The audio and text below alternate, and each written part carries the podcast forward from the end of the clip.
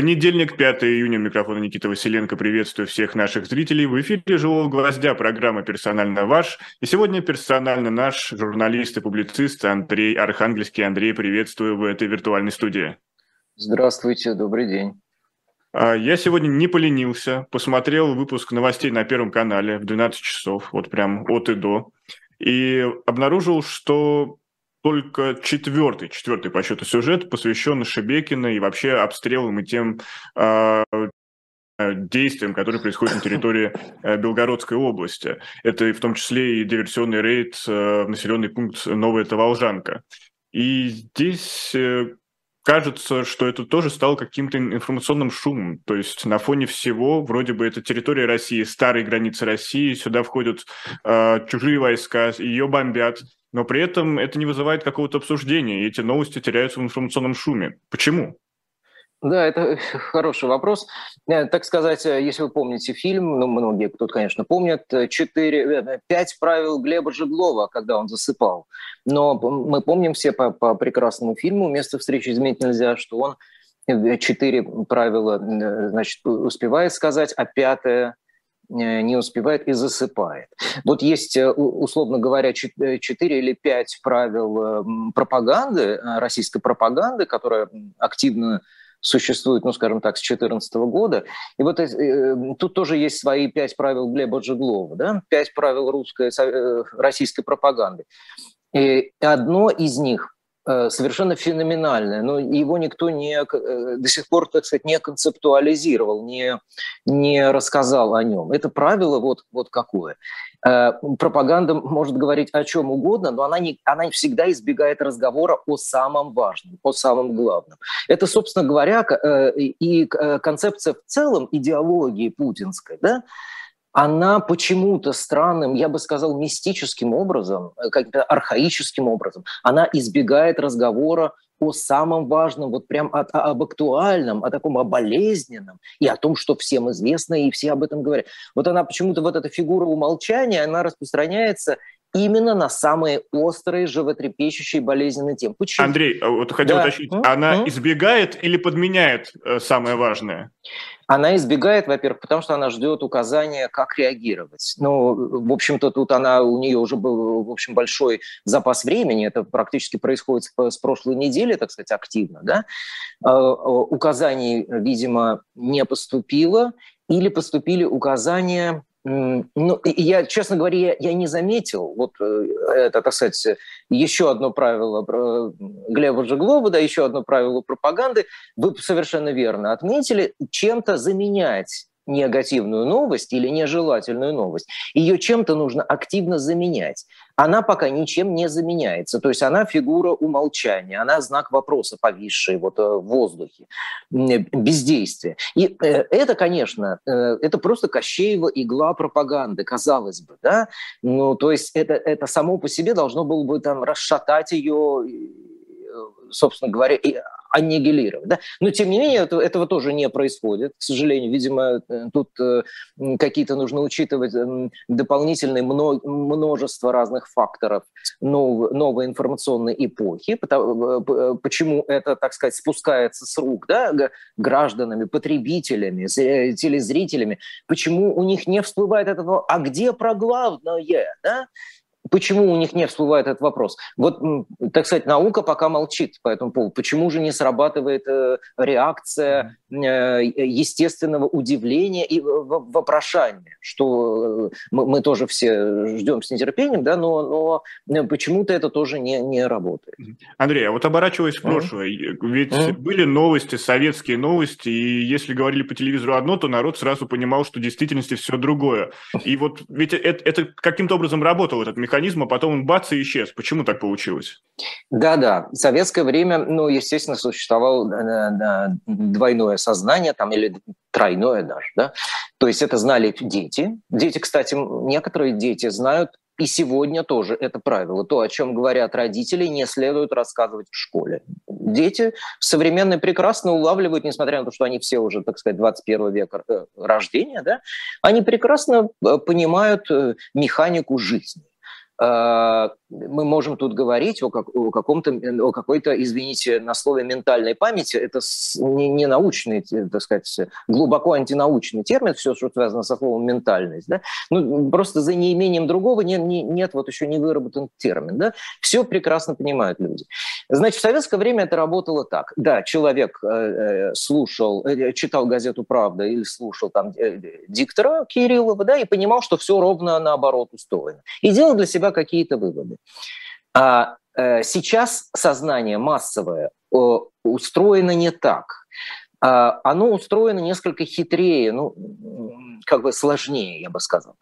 А, работает а, как бы одна часть этой модели работает. Массовый потребитель, даже как бы совершенно запутинский потребитель, вот это ядерное ядро э, как бы его сторонников, которые, ну, на самом деле там 15, 10-15 процентов, по-видимому, составляет, да, а активное ядро, даже они прекрасно понимают, что Э, э, то, о чем говорится по телевизору, это дымовая завеса, это для чего-то нужно, так нужно повторять. То есть они созна... принимают это как эм, сознательное правило игры. Что же касается остальных, они тоже мотают на ус. Ну, то есть по советской привычке они тоже понимают, что да, возможно, все устроено не так. Но это не приводит, э, так сказать, к всплеску негативности, если хотите. Это не приводит к, к выходу негативной энергии. Вот, условно говоря, человек, понимавший, что ему по телевизору врут в советское время, он там шел в очереди, стоял, как, где проводили время советские люди, в очереди. Да? Это, так сказать, образчик, э, э, первичное, так сказать, поле общества, э, такого аморфного полуобщества. Да? Вот он там все это обсуждал, мог обсуждать в полушепотом, да, с помощью намеков. Сегодня этого выхода как бы не происходит. Вот в этом смысле потребитель как бы его сознание замирает. Он понимает а, а, как бы какой-то частью, видимо, мозга, он понимает, что все обстоит ровно наоборот, или еще хуже, или нам не говорят всей правды. И это все осталось, так сказать, это знание тоже осталось э, ментальное. Но с другой стороны, это натыкается, видимо, на какой-то на какое-то очень сильное табу. А человек буквально не позволяет себе думать об этом. Вот странная вещь. Советский человек позволял себе думать, ну, по крайней мере, задумываться над этим, да, что что-то тут не так. А сегодняшний человек массовый блокирует это размышление сам. Вот в чем, так сказать, новизна э, нового типа пропаганды, пропаганды 2.0 и, и идеологии 2.0, да, он сам блокирует это размышление. Он говорит себе, стоп, не надо думать в эту сторону. Вот поразительный феномен. Надо а блокирует почему? Потому что сейчас он сосредоточен на, не знаю, карьере, на зарабатывании денег. Почему? Почему это происходит? Э, нет. Ну, зарабатывание денег и карьера вообще-то э, как бы вещи, вещи предполагающие еще одну, еще одну фундаментальную вещь. Э, э, как бы владельцем которого, полным, полным владельцем которого является государство. Это страх это гарантия безопасности и, э, соответственно, гарантия твоей безопасности в том случае, если ты правильно себя ведешь. И вот, э, естественно, если ты правильно себя ведешь, от этого зависит твоя карьера и, и твои деньги и так далее. Да? Конечно, это блокировка, э, самоблокировка, самотабуирование, если хотите. Оно возникает от чувства, естественно, чувства опасности, потому что человек понимает, что это сейчас опасно, да. Это, ему есть что терять. Вот я беседовал недавно с замечательным философом э, российского происхождения Борисом Гройсом, э, и вот он, собственно говоря, э, он видит разницу между советским человеком и, нынешним человеком в том, что советскому человеку, по большому счету, нечего было терять уже где-то к началу 80-х. Ему нечего было терять, понимаете? А нынешнему человеку есть что терять. В этом разница. И поэтому вот он боится, потому что он боится потерять, потому что он боится за собственную безопасность. У него очень хорошо вот срабатывает этот код, он блокирует информ, э, информацию, которая угрожает потенциально его личной безопасности. Но если говорить не о человеческом поведении, а вот именно о принципах работы пропаганды, все равно mm-hmm. нужен какой-то ресурс, который э, выпускал бы пар. То есть, грубо говоря, если котелок наполнится паром, рано или поздно он лопнет. И в этом плане вот в прошлые довоенные времена э, вот были эхо Москвы, были дождь, и страны власти казалось, вот там у вас есть загончик, можете говорить все, что хотите. Мы вас трогать не будем, потому что правила игры с вами относительно ясны. А кто теперь? Кто теперь занимается тем, что выпускает пар? Есть ли вообще такие предохранители у власти? Ну, ну, конечно, есть э, телеграм-каналы, называются, да, потому что в телеграм-каналах работают и э, российские э, э, э, военные репортеры, да, а, и эта информация доступна, да, несмотря на то, что она требует некоторых усилий, эта информация по-прежнему доступна. Вот вы, вы совершенно верно, Никита, говорите о том, что советская власть создавала специальные как бы лакуны свободомыслия под своим контролем. Э, и это, это делалось, э, собственно говоря, КГБ и в 70-е годы. Они овладели этой наукой еще в 70-е годы. Театр на Таганке, тут вопрос, конечно, кто кого контролировал, да, в какой степени это контролировалось, да, но тем не менее, да, вот эти лакуны свободы, о которых вы говорите, они создавались даже, собственно говоря, искусством. Сейчас, по-видимому, эту роль взяли на себя телеграм-каналы, которые являются таким, такими посредниками, как бы между адом и раем, да, между за, за, запретным и разрешенным, таким чистилищем. И вот, э, э, но, конечно, э, а, альтернативных источников доступных почти нет, ну, то есть, собственно говоря, нет, да, потому что они все уничтожены так или иначе, изгнаны, маркированы как запрещенное. После 24 а, февраля 2022 года. А, а, пока я не вижу как бы специальных таких вот новых, нового типа лакун, пускай под контролем власти, но которые допускают выпуск пара, как вы точно заметили. Пока я не вижу дополнительных вот ресурсов, таких нет. Как бы раньше власть, вы правы, она могла сама создавать такие как бы полусвободные СМИ, там были целые градации для, вы, для выпуска пара. Сегодня я не, я не вижу ни усилий таких, ни таких э, специальных изданий. По-видимому, Кремль считает, что в этом и нет уже необходимости. Но вот хотелось бы узнать ваше мнение по одному частному случаю. Недавно mm-hmm. депутат Госдумы от фракции «Единая Россия», он при этом от фракции, но не является членом партии, Константин Затулин заявил, что ни одна цель специальной военной операции не достигнута, а некоторые вообще потеряли всякий смысл. И вот, вот это заявление депутата, это действительно какая-то просто частное высказывание или та самая попытка создать какой-то контролируемый выпуск пара? Очень верно вы э, вспомнили про Затулина. Действительно, возможно, что это игра. Мы теперь не можем, как бы э, говоря о Пригожине, э, говоря о, о, о других спикерах, да, и, естественно, припоминая скандалы публичные, которые выходят в публичное поле между группировками, так или иначе, около кремлевскими, они выходят в публичное пространство, и мы не можем никогда с гарантией сказать, что это не является частью какой-то какой хитрого плана спецоперации. Мы теперь должны держать в голове вот это как бы коварство. Да? С другой стороны, Константин Затулин Э, это интересный кейс. Э, я, конечно, не, не большой специалист, э, ну, я не, не политолог. И, конечно, ну, собственно говоря, я, я Затулина знаю, как я оцениваю его, как и других персонажей, политиков, оцениваю там с точки зрения языка, эстетики и вообще манеры, манеры поведения. Да? И вот надо сказать, что Затулин всегда был не совсем своим. Э, вообще это э, ну, как бы интересный кейс, надо сказать, в русской истории такие кейсы случались. Я сейчас не могу вспомнить, но мне кажется, что здесь э, просится аналогия с какими-то, знаете, фигурами, предреволюционными, там, 1900, э, вот когда Государственная Дума, да, четыре mm-hmm. государственных думы, вот там такие появлялись э, возможные персонажи, что называется, себе на уме, да, и вот э, как бы первое, что нужно сказать о, о Затулине, о том, что он всегда был не совсем своим, он всегда имел, как бы имел при себе какой-то альтернативный тезис. А, причем который э, часто шел и в разрезы с генеральной линией партии. А, поразительная, индивидуальная такая вот э, игра. Поразительно что? Что Затулин сохранил в себе вот эту, ну, ну я не хочу сказать э, псевдооппозиционность, но сохранил в себе эту, так сказать, относительную оппозиционность, он сохраняет ее, может быть, дольше, чем вообще какой бы то ни было российский политик, потому что он вообще депутат первого со созыва еще, да, то есть он очень давно, на самом деле, в политике. И вот э, э тоже удивительно, насколько человек давно в политике, он, то, то есть он должен был бы стать там, ну, занять какие-то большие посты, но, но, но не занял.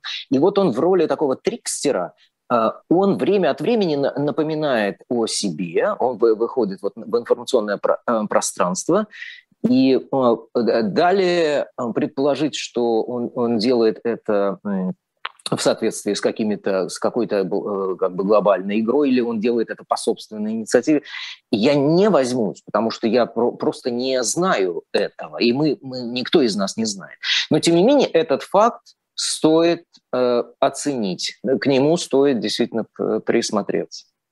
Но вот вы сказали, что все-таки надо держать в уме, что это может быть тонко спланированная какая-то, не знаю, там информационная операция, но нет ли здесь рисков, что если мы это будем держать не только по отношению к Затулину и по многим другим э, ситуациям, то мы просто свалимся в конспирологическое мышление? Или в этом плане уже никаких проблем нет, потому что худшее уже случилось 24 февраля, и здесь уже неважно, какой у нас тип мышления, лишь бы, лишь бы все поскорее закончилось?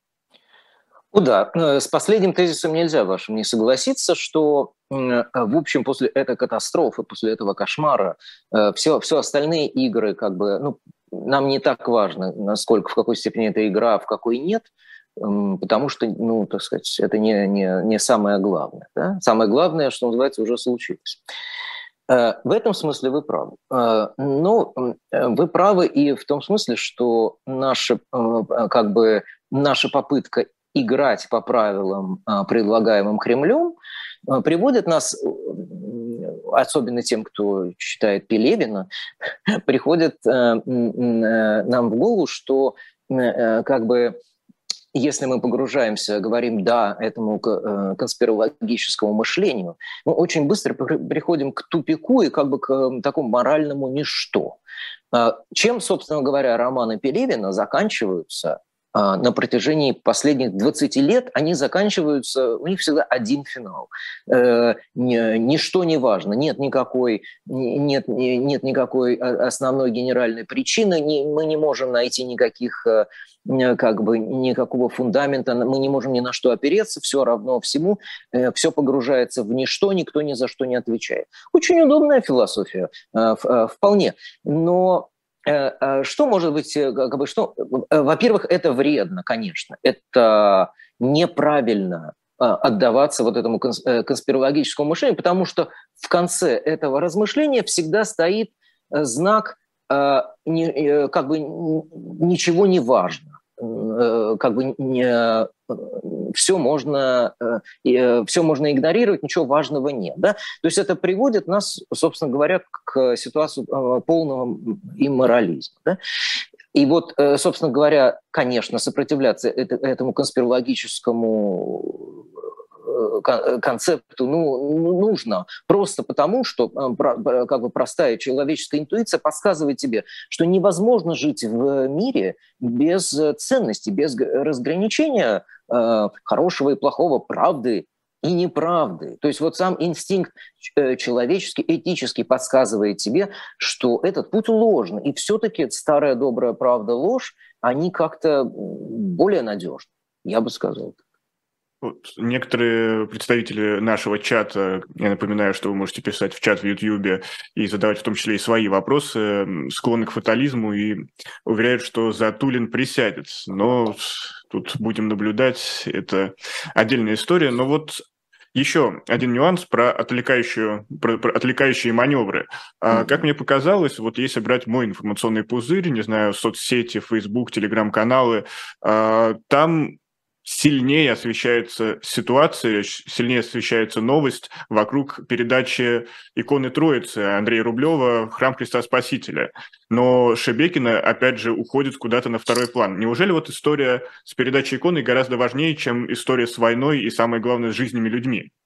Жизни вы людей? знаете, да, вы знаете, я тоже, э, конечно, я я интересовался этим кейсом, ну, как по неволе интересовал. Честно говоря, у меня эта новость, ну, как бы вот личного интереса, извините уж, если я кого обижу, не, не вызвала, потому что на фоне всего остального происходящего, как пишут многие комментаторы, да, все, все это, как, как ни печально, все это не так уж и важно. Да? Но естественно, что эта новость э, очень сильно затронула массы, именно широкие массы. По-видимому, как э, во времена критические – э, все, что связано с сакральными символами, к ним отношение особенное. Люди, естественно, э, цепляются за них, да, пытаясь бессознательно найти какую-то опору, какую-то основу для жизни. Вот они, вот, видимо, икона играет э, эту роль в первую очередь. Но что касается что касается того вашего тезиса, что будто бы это тоже часть спецоперации, нет, это так сказать, это называется закрыть гештальт. Ну, я это прямо не сказал, но действительно в голове это держал. Признаюсь честно, вы умеете читать мысли. Спасибо, да. Но тут научишься читать мысли. Это, э, конечно, э, для кого для кого-то, ну, видимо, для церкви, для РПЦ закрыть гештальт, вот, вот для них это важно было очень, чтобы э, одна из главных святынь культурных стала вот полностью принадлежать им. По-видимому, они ощущают ощущают это как свою, ну, если хотите, э, политическую победу. Да? Другое дело, что мы слышали, мы, мы видим, что этому сопротивляются, да, так сказать, не только люди культуры, но и некоторые клирики. Они говорят, что э, э она там не гарантируется ее сохранность так, как она гарантировалась в Третьяковской галерее. И это уже э, довольно сомнительный факт, потому что как бы э, с одной стороны ты закрываешь гештальт, а с другой стороны ты просто э, обрекаешь, возможно, эту, эту, это великое произведение на, на, эм, на ветшание и, и, и порчу. Вот в чем дело. Вот здесь как бы двойная такая ну, э, двойная, что ли, игра. То есть ты присваиваешь себе вещь, но она оказывается в, э, в опасности. Конечно, разумному человеку пришло бы в голову, что в этом что-то есть глубоко неправильное. Но вряд ли церковь хочет разрушения этой иконы, и, а, опять же, для церкви это святыня в той или иной степени, и они хотят, да, ей владеть. Но а, может ли быть в этой ситуации какой-то компромисс? Компромисс, вы знаете, э, ведь э, э, компромисс, если мы употребляем его, допустим, в политическом значении, да, ведь это одно из главных слов реальной политики, компромисс, уступки, да, Компромисс, как правило, связан с, тоже связан с опасностью. То есть мы не будем особенно углубляться вот в, в, в другие чувства. Связан с опасностью. Если состояние этого произведения, этой иконы начнет на глазах ухудшаться, о чем пишут очень многие, что вы, вы имеете дело с артефактом, которому несколько веков. То есть это все хрупкая вещь абсолютно. Если ее состояние будет ухудшаться очень быстро, да, это может привести к компромиссу. Это действительно так. Но, но, других, э, э, но других побудительных мотивов я, к сожалению, не, не вижу. А сегодня персонально наш журналист и публицист Андрей Архангельский, и мы переходим к другой теме. 4 июня – день рождения Алексея Навального, и по всему миру, да, это правда, что по всему миру, а, прошла акция в поддержку Навального, и много людей выходили с плакатами, выходили в том числе и в России. В России, по сводкам ОВД-инфо, по крайней мере, тем сводкам, которые я смотрел не так давно, было задержано около 100 человек. Но самое главное, что вот заметил, что многие э, лидеры тех, кого мы записываем лидеры оппозиции, они все как один поздравляли Навального с днем рождения, желали ему свободу. И казалось, что Навальный до сих пор является лидером оппозиции и фигурой, которая может объединять. Потому что действительно такого сплочения, как в день рождения Навального, я э, не, не видел в оппозиционной среде. Но все равно вопрос. Э, Навальный сейчас находится в тюрьме, он остается при этом политиком, но кого он представляет? Раньше это были рассерженные горожане, а кто теперь?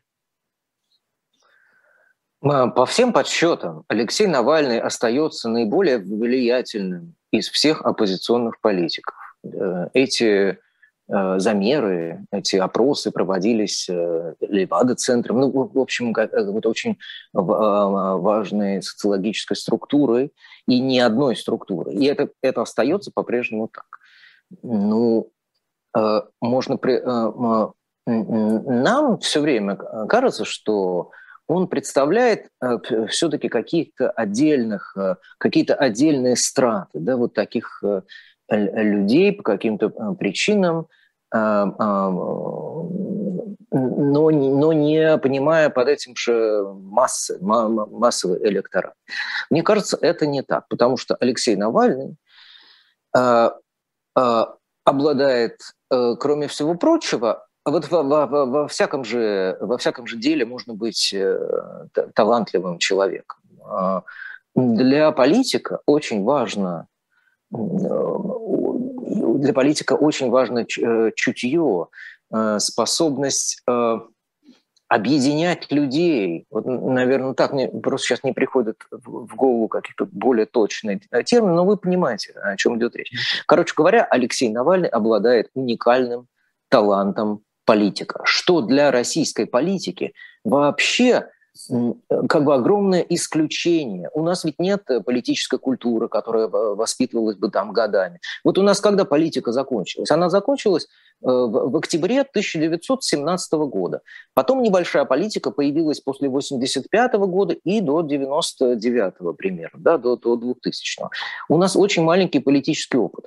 И на этом безрыбье Э, в отсутствии политических инстинктов, ну, когда люди знают, что значит вести себя политически, да, и когда они к этому относятся нормально. Появление политика, который обладал бы этими талантами, этим даром, обладал бы в такой мере, как будто он жил, он жил в какой-то, в какой-то другой стране, да, то есть вот он Э, э, ведет себя так, как будто политика у нас существовала всегда. Да? И в этом смысле он, конечно, ну, совершенно гениальный организатор, у него чутье политическое, у него политический талант. И мы не можем, к сожалению, ни с, э, ни с кем его сравнить. Вот в чем, в чем его сила. Поэтому даже находясь как бы вне общества сейчас, да, он продолжает обладать этим политическим авторитетом и тут как раз нет, нет ничего э, странного, потому что люди хорошо чувствуют, э, что вот он и есть э, политик, он и есть, он себя и ведет как, как политик. Но вы описали Алексея Навального, которого мы знали до тюрьмы. Понятно, что его она может изменить, и, конечно, Алексею сейчас можно пожелать только свободы. Но на свободе осталось много других политиков, кто покинул Россию. И в чем сейчас их задача, как политиков, российских политиков, а, находясь за рубежом, что они могут сделать для россиян, которые остались внутри границ? Да, вы, конечно, задаете вопрос э, как бы очень сложный. Вот что они должны делать вне ну, как бы вне своей ну, мы, мы как среды. потенциальный электорат должны все-таки такие строить запросы для этих политиков, поэтому, mm-hmm. может, если они нас смотрят, э, в том числе мы их и направим. Ну, э, во-первых, конечно, э, о внутренних конфликтах, о внутренних разногласиях. Э, это банальность, это общеизвестный факт. Да, внутри русско- российская оппозиция, даже ее политическая часть, лидерская часть, если хотите, она не, не умеет, не обладает э, э, вот этим самым талантом договариваться, идти на компромиссы, на уступки, договариваться ради какой-то общей цели. Ну, как это принято говорить, ради объединения, да, это все, конечно, тут с большими поправками, но, но уступки – это и есть объединение. Да? Компромиссы – это и есть тоже объединение. По крайней мере, нужно продемонстрировать э, на символическом уровне эту готовность договариваться разных представителей разных политических движений между собой. Вот, собственно говоря, эти попытки, эти попытки мы наблюдаем. И ну, даже появились какие-то документы, потому что вот, например, собственно говоря, есть вот э, документ, на, э, представленный на конференциях Ходорковского, который подписал какое-то количество гражданских движений. ФБК, естественно, мы знаем, не, не, не, не присоединился к этому документу, как и многие другие, э, как и некоторые другие, скажем так. Да? Но, по крайней мере, это был как это символический акт. Это, это проблема, она никуда не делась, не, не умение объединяться. Это то, то, чего ждут, ну, хотя бы продемонстрировать готовность. Да?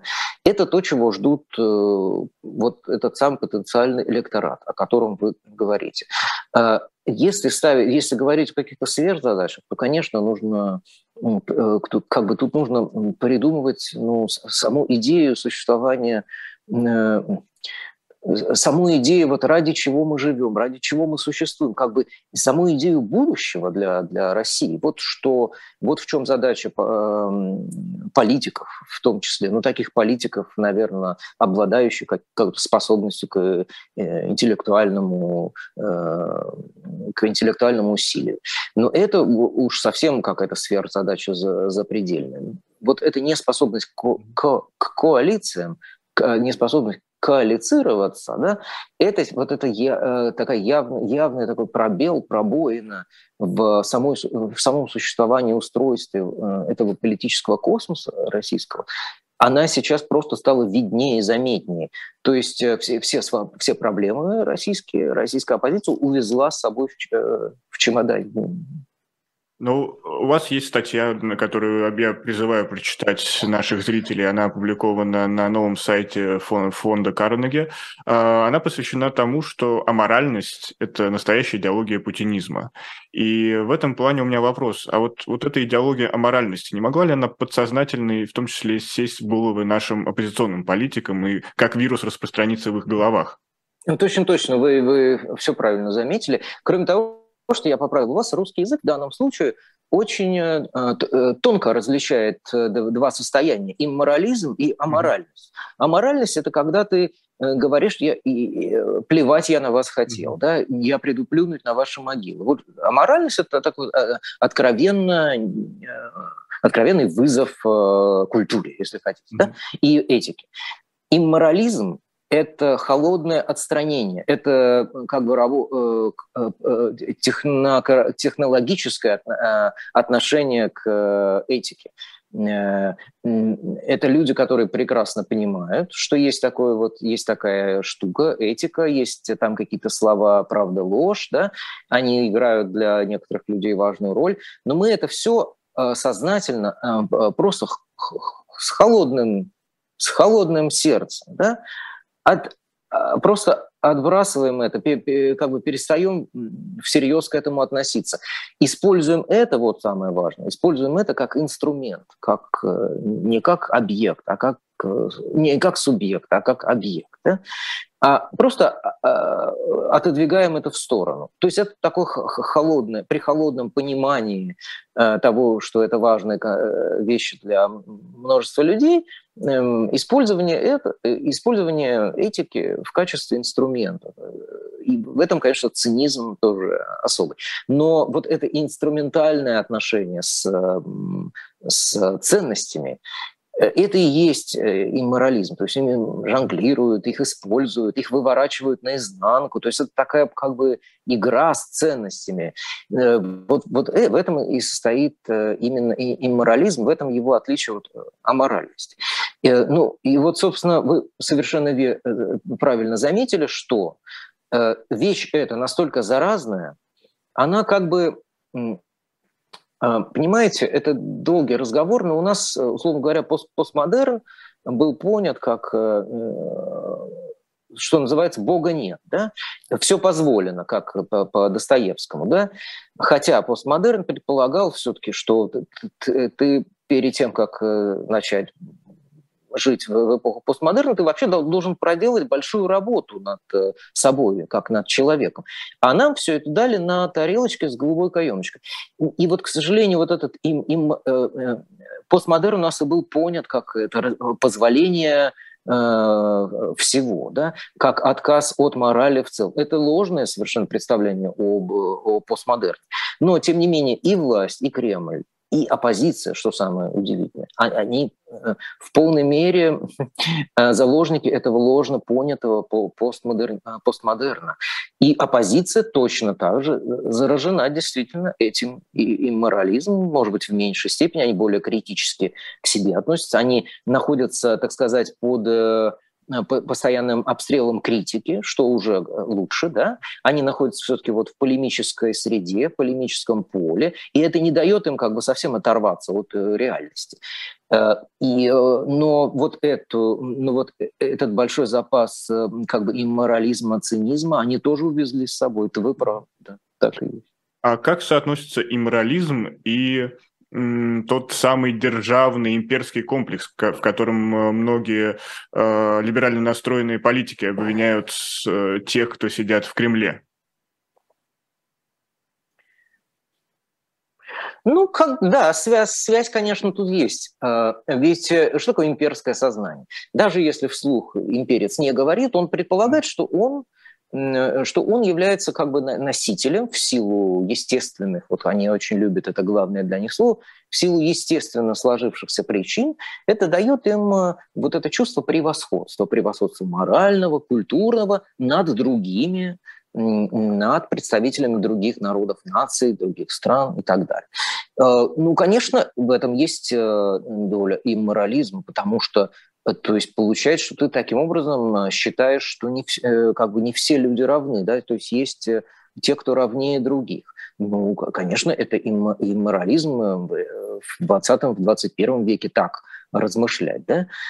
Конечно, связь некоторая есть. Но, но вообще, конечно, имперская – это как бы очень большой сам по себе такой э, институт, что ли, э, он, э, он и сам по себе имеет множество всяких ответвлений, всяких выплесков,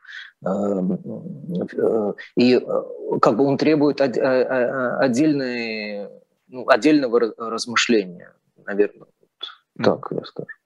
Он и сам по себе, он и сам по себе как бы очень объемен. Вот, вот что. Тогда это действительно оставим, оставим для отдельного обсуждения. Но вот у меня возникла мысль, что одна из главных задач политиков, которые покинули Россию, это донести до внешней аудитории, что есть путинский режим, а есть Россия. И путинский режим буквально держит ее в заложниках. И Россия в том числе такая же жертва этой войны, потому что э, буквально режим гонит свой народ умирать. И в этом плане в принципе, ситуация насколько далеко дошла? Еще можно отделить путинский режим от самой России или уже поздно? Ну, вы знаете, я недавно беседовал с э, таким замечательным художником Вадимом Захаровым. И вот он сказал, э, он, мы беседовали с ним об искусстве, конечно. И вот я его спросил, является ли единственным выходом сегодня э, для художника, который остается в России, является для него сегодня единственным выходом андеграунд, возвращение в андеграунд советский. Да? И он сказал мне, мне не прямо, но он косвенно дал понять, что вот вы не можете отделить какие-то э, культурные святыни вроде Третьяковской галереи, Пушкинского музея или там тоже ГЭС-2, да, каких-то культурных да, да. пространств, вы не можете их отделить от, как бы от механизма, от э, целого механизма лжи. А, вы не можете их отделить, и поэтому единственный выход для вас э, – уходить в андеграунд, то есть обрывать всякие связи с, э, с государством и, так сказать, пытаться спасти свое независимое мышление как художник. Пожалуй, в этом и есть ответ. Да, отделить одно от другого становится все, все сложнее. Поэтому вот это, это выработанное опытом предыдущих поколений, вот это состояние андеграунда, которое появился, в общем-то, э, в 60-е годы, да, ну, скорее в конце 50-х, да, от леонозовцев, если считать. А, собственно говоря, вот э, эта модель существования андеграунда, она не случайно появилась. потому что это был, ну что ли, это была интуитивная находка. Вот какие-то очень отдельные люди, которые хотели остаться собой, да, э, не отдавать себя государству, они придумали именно такую строгую форму воздержания от государства, да, которая называется underground, ну, которая предполагает вот минимум связи, там, ну, разве что там, ну, какие-то э, простейшие вещи. Да. Не зря появилась эта форма, потому что именно она в конечном итоге подарила миру наиболее значительные произведения, включая Кабакова, например, который, к сожалению, вот недавно ушел от нас. Да? Именно Underground подарил э, миру э, э, те произведения, российские произведения искусства, которыми мы гордимся мы и гордится весь мир. То есть это существование дало качественный эффект в искусстве, что вот является подтверждением его правильности. В то же время люди, которые э, э, шли на компромиссы, то есть вот эта э, как бы игра в компромисс, она же была и в советские годы, в 70-е, в 80-е годы, да, вот всякая попытка идти на компромиссы, даже сугубо с художественной точки зрения обсуждая, да, она не привела к выдающимся художественным результатам. Вот, как говорится, вам и ответ. Вот вы поймете, наверное, сами, что я имею в виду. Но у меня возникла другая грустная мысль, что mm-hmm. великое искусство, увы, невозможно без э, сильного давления. Неважно, страны, Нет, государства ну, или каких-то своих собственных переживаний в том числе. Вот, Никита, я не соглашусь с вами, это все-таки ложный какой-то путь. Это получается, что э, э, как бы вот, если бы Достоевского не посадили, то он бы не, не явился, не появился бы великий художник, да? Очень странный подход. Он антиэтичный вообще. То, то есть э, мы знаем примеры, когда вообще хорошие, гениальные писатели появлялись и без э, э, подобных катастрофических историй собственной жизни. Там есть писатели-затворники, есть писатели, с которыми ничего не происходило всю жизнь, и это не помешало им создавать прекрасные произведения. Так что это ложный, совершенно неправильный путь. А, то, что так сложилось, да, но это не может как бы служить нам примером вообще, ориентиром. Это, ну, мне кажется, вот это как раз совершенно не, неправильное э, представление о должном. Да? Люди должны быть счастливы, вот, вот э, вообще-то. Да? Меня, наверное, а, какой-то не, взгляд пессимиста, не, наверное, на жизнь. Несчастье не должно быть как бы какой-то необходимой э, корректирующей Э, рамкой для появления таланта. Вот, э, и страдание не должно быть необходимым э, критерием появления таланта. Вовсе нет. Люди страдали, люди переживали личные и общественные катастрофы, но специально устраивать такое Э, и, и, и настаивать на том, что и только это существование рождает гениев, талантов, нет, мне кажется, это совершенно утопичный, утопичный путь. Что надеюсь, надеюсь, меня с этого пути куда-нибудь перенесет. Но вот мы начали говорить в том числе о писателях, и сейчас в Москве проходила ярмарка «Красная площадь», книжная ярмарка, а, и там можно было наблюдать такие странные явления. С одной стороны, ты видишь, как а, со сцены читают, например, произведения Z-поэтов, э, вспоминают Дарью Дугину, а с другой стороны, ты видишь, что есть, например, в продаже в большом ассортименте книги писателей Дмитрия Быкова, Глуховского, и все эти два параллельных э, мира существуют. Это хороший, скорее, сигнал, или, или как мы его можем интерпретировать? Скорее хороший. Я, кстати, об этом не, не знал. Если это так, то хороший сигнал. Это вот те самые лакуны э, для выпуска пара, которые все-таки, как мы видим, существуют. Они, видимо, существуют в несколько более узком формате. Да? То, о чем вы говорите, очень важно, если это допускается пока, то есть всем понятно, что это противники спецоперации, но тем не менее они продаются наряду с другими. Да? То есть э, это хороший знак, потому что это говорит о том, что система э, как бы не совсем еще сошла с ума. А, а э, другая вещь. Все-таки я читал например, программу этого фестиваля, и она целиком, эта программа, она целиком милита, милитаризована, да, она практически целиком вот посвящена войне. И я вспоминал, конечно, эм, когда этот фестиваль появился, э, я вот беседовал с Всеславинским, я помню, который его э, курировал, э, из Министерства культуры, из Министерства, там, из агентства, да, печать информации. И мы улавливали нотки оппозиционности в этом, в этом действии. То есть когда-то считалось, что в этом фестивале как бы какая-то фига даже в кармане есть. И он, очень, и он мгновенно превратился, в, собственно говоря, в, в обслуживание. С него слетела вся вот эта мишура, и он превратился э, как бы в простую, а, в простую обслугу э, политических задач. Надо сказать, что в идеале культура именно так в идеале культура для э, тоталитарного государства, она и, и представляется. Это э, советская э, формула. Культура просто должна обслуживать интересы политики. Да? И как бы в, в этой роли и, и, и видели всегда, наблюдали человека культуры. Он должен был просто быть подносчиком патронов. Да? Его индивидуальная роль вообще не предполагалась. То есть ему могли отпустить вожжи чуть, да, приспустить вожжи натянутые, да, канат. А, но, тем не менее, э, вообще свободная роль художника вообще не, не предполагалось ни, никогда и, и никем. Вот.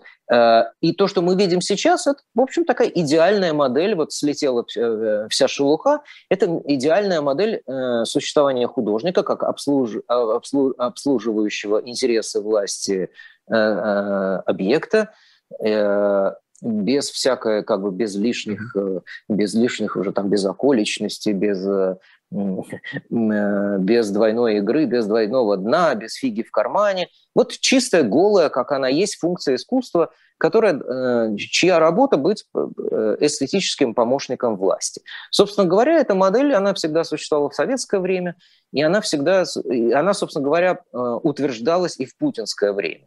Но и в, конце советской власти, и при путинском режиме 20 лет – Э, э, велась более тонкая игра. Да? Но, как мы видим, она ни на что не, не повлияла, она не, не изменила как бы в, в корне не изменила идеологии. И это опять к вопросу о компромиссах и о практике малых дел. Да? То есть имели ли они э, имели ли они эффект, нужны ли, нужно ли было бы идти на эти, в данном случае, культурные компромиссы. Да? А, но ответ э, нет, потому что это не привело, в итоге не привело ни, никаким положительным результатам. Ну тогда какие формы сопротивления помимо андеграунда остались для культурной сферы э, в рамках России? Вы говорите, вы употребляете слово сопротивление, но ведь э, как бы это не, художник это не революционер, он он как бы он, он сопротивляется его душа, сопротивляется душа а, который хочет остаться свободной. То есть вот когда ты со, со всех сторон а, ограничен, да, э, душа твоя остается свободной. И она хочет, чтобы э, это, это ее желание свободы, свободно творить, э, ну, в, какой, в каком-то смысле реализовывалось, становилось буквальностью. Да? И вот, собственно говоря, вся, все сопротивление художника состоит в том, чтобы отстоять свою, свою независимость. А, а, ну, дальше каждый э, художник, э, конечно, э, свои использует для этого механизмы. Но здесь возникает, с учетом нынешних обстоятельств, например, если мы говорим о каких-нибудь кураторах или если мы говорим о кинематографистах, да, понимаете, конечно, сохранить собственную душу свободную прекрасно, но все эти люди говорят, знаете, мы таким искусством занимаемся, что тут невозможно не сотрудничать э, с большим коллективом людей, задействовать разные необходимые технические штучки, которые стоят диких денег. И вообще все это требует э, в любом случае коммуникации с обществом. Потому что, поэтому говорят они, мы, да, про свободу, это прекрасно, но, но, но у нас такая профессия, такая э, специализация в искусстве, что мы не можем себе позволить вот, вот эту свободу. Это эм, как бы самообман, потому что если ты идешь э, на компромисс с э, собственной совестью, с, своей, передаешь свою душу, то никакие технические штучки тебе не помогут. И твое произведение будет банальностью, будет, э, как бы будет забыто. Э, ну а как же, например, перейти на изопов язык, говорить такими Э, двухсмысленными вещами, образами. Да, или, или притча, язык притчи. Да, да, да. Э, не работает это сегодня, потому что вот удивительная вещь. С одной стороны, э, свобод все меньше, да, они опять ограничены. С другой стороны, человек, массовый даже человек, и в России, он хлебнул свободу. То есть он в этом смысле он испорчен. Это тоже ну, странная, странная, конечно, вещь требующая отдельного размышления. Он испорчен свободой. Вот э, как бы э, Z-пропагандисты, Z-литераторы, они э, год назад у них было такое заседание да, группы, которая называется ГРАФ. Да? Там что-то по борьбе с антироссийскими да, действиями. Да, под да. председательством Захара Прилепина, насколько да. я помню. Вот они обсуждали, что, да, вы знаете, многие вот адские либералы, они уехали, источники заразы. Но штука в том, что целые поколения испорчены, говорили они полтора-два поколения испорчено вот все, значит, либерализмом. Э, то есть надо, то есть болезнь глубже, как они говорят.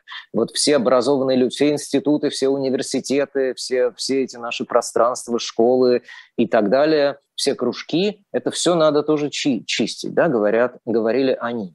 То есть на самом деле э, э, они сейчас имеют дело с э, поколением испорченным либерализмом, как они говорят, да, и испорченным свободой.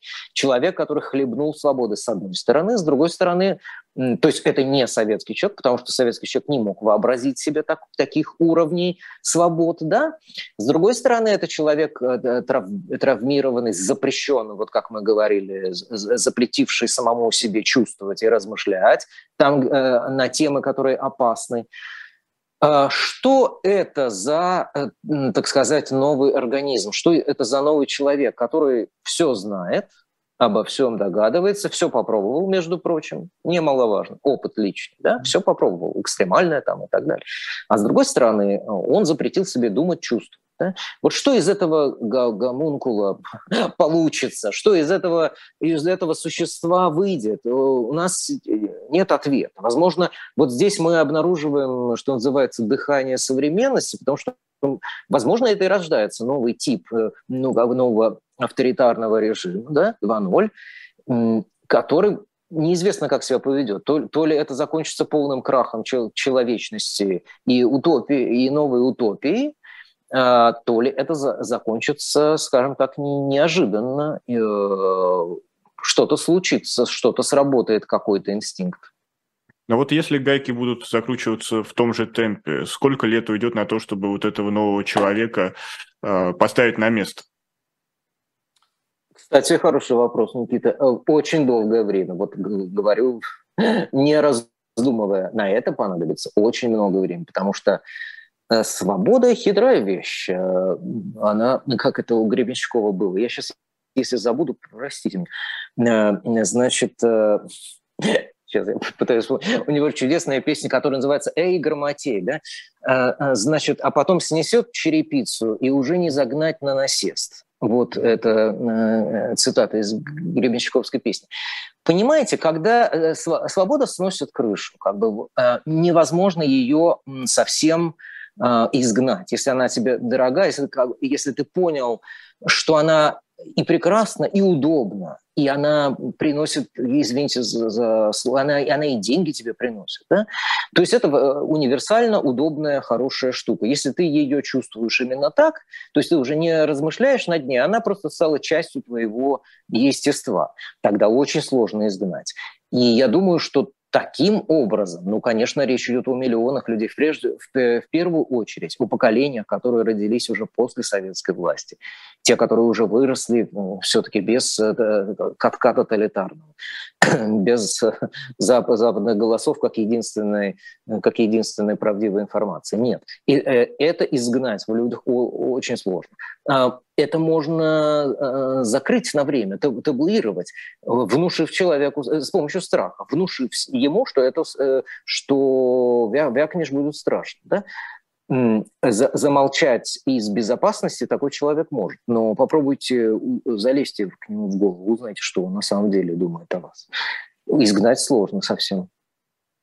А вот вы в своей статье э, упомянули, что имморализм, он возник э, на благородной почве из того, что была ценностная пустота, угу. неопределенность, идеологическая размытость 21 века, и просто это было абсолютно идеальное условие для появления имморализма. Угу. И в этом плане получается Актуальны ли ваши слова были до 24 февраля 2022 года? Потому что сейчас мы видим, что э, будто бы Путин поставил Россию на рельсы именно третьего пути, и прям уже какая-то формируется идеология, которая как раз направлена на то, чтобы заполнить это пространство и тем самым ускорить вот это создание нового путинского человека. Ну, вы говорите об идеологии. Как раз э, идеологии нет. Э, идеология путинизма, на мой взгляд, является именно пустота. Вот это, э, когда у вас нет постулатов, они же, постулаты советские, они же сдерживали как бы сам режим. Да? Были партийные догмы. Был товарищ Суслов, который говорил, что все должно все ваши действия должны, вот сейчас мы найдем как 23-й том полного собрания сочинений Владимира Ильича Ленина, а соответствует ли вот ваше это действие, соответствует ли оно идеологии? Вот он брал этот томик, листал его, находил или не находил соответствие. Эти догмы, они как бы мешали и, сам, и, и самому силовому аппарату советскому тоже. И вот, собственно говоря, вот э, освободившись от этих догм, вот как бы организовав это идеологическое ничто, оно сложилось само собой, в этом не, э, в этом не было специальной организации, скорее интуитивно, да, они подумали, а вот в этом ничто моральном, а, ну, э, идеологическом ничто, ведь э, в этом гораздо удобнее вообще даже существовать. Догмы тебя не сковывают. То есть ты в политическом смысле, у тебя руки развязаны, свободны, ты можешь делать, что хочешь, и никто тебе не скажет, а как же это так, вот это же не соответствует нашим каким-то идеалам. Очень, очень, удобная, очень удобная вещь с точки зрения политики. Вот. Ну и, э, и собственно, э, э, это политическое ничто, это возможно, что это такой новый инструмент ну, тоталитаризма 2.0. Возможно, мы пока тоже не можем распознать, но это такая, ну, что ли, как это сказать, сверхуправление, управление без управления. Да? Вот такое. Э, мы не знаем еще, кстати, как, как оно в, в целом работает. Мы еще не видим конечного, конечного результата. Но и, и я пытался сказать о другом, о том, что э, Кремль в 2000-е годы, он не пытал, он поначалу, он прощупывал эту э, почву, он пытался нащупать как бы возможности для новой идеологии. И вот э, когда выяснилось, что ни, ничто, вообще ни, ничто, не, ничто не возбуждает людей, никакие идеи их не возбуждают, да, те, те, никакие теории, они подумали, в конце концов, ну хорошо, и, и теорий никаких нет, Э, полемика ни к чему не привела, как обычно, да, так а может быть, но при этом все как более-менее работает и так. Вот они решили, что может быть, если оно работает так, и ничего не нужно делать. И вот это был еще один, еще одна как бы находка, еще одно ноу-хау, что вот в этой идеологическом, в этом, в этом идеологическом ничто, в этой лакуне тоже вполне себе, тоже вполне себе как, как механизм она тоже работает. И, видимо, тут включаются даже какие-то саморегулирующие штуки. То есть тебе вообще не надо ничего делать. Нет необходимости в товарище Суслове. Да? Вот э, в чем дело. Оно работает без Суслова. Да?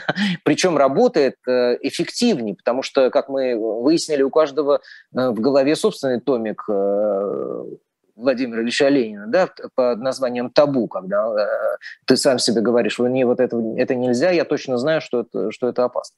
Так что, как бы вопрос, конечно, дискуссионный. Возможно, это находка. Но, возможно, э, с другой стороны, всякая как бы вещь, пущенная на самотек, она действительно в России до какой-то степени э, работает, и кажется, что ничего и делать не нужно, но э, все равно э, ничто не может ну, как бы самовоспроизводиться. И как бы, естественно, его финал – энтропия. Поэтому он, тут пока знак вопроса. Мы не знаем, действительно ли это сработает это в качестве новой идеологии, или она пойдет по швам, будет трещать по швам так же, как затрещала по швам советская, как бы советская конструкция. Хорошо, здесь мы оставим знак вопроса, но у нас осталось буквально минута, даже меньше. Андрей, а вот подарите надежду. Неважно, не чем закончится война, кто победит, кто проиграет. Будет ли у России примирение двух Россий, Z-России и пацифистской России? Или тут все, опять все очень сложно? Видите, вот, э, конечно, вы обостряете. Я, я сам журналист, я, э, как, мне знаком этот, этот прием. Вот вы противопоставляете Z и пацифистские, и пацифистскую Россию. Но ведь э, Россия состоит из этих людей, состоит на 10, 5-10% с одной стороны и с другой стороны. Да? Правильный парламент, правильно, как бы естественным образом политика, она э, продемонстрирует, если бы у нас была политика, мы бы увидели эту палитру. Но вот в этой, э, на, на, на, этом шкале, на этой шкале, кроме крайне, там, крайне правых и крайне левых, да, кроме Z, и, то есть кроме радикальных позиций с двух сторон, Вообще-то в промежутке еще предполагается, э, нужно заполнить еще несколько делений.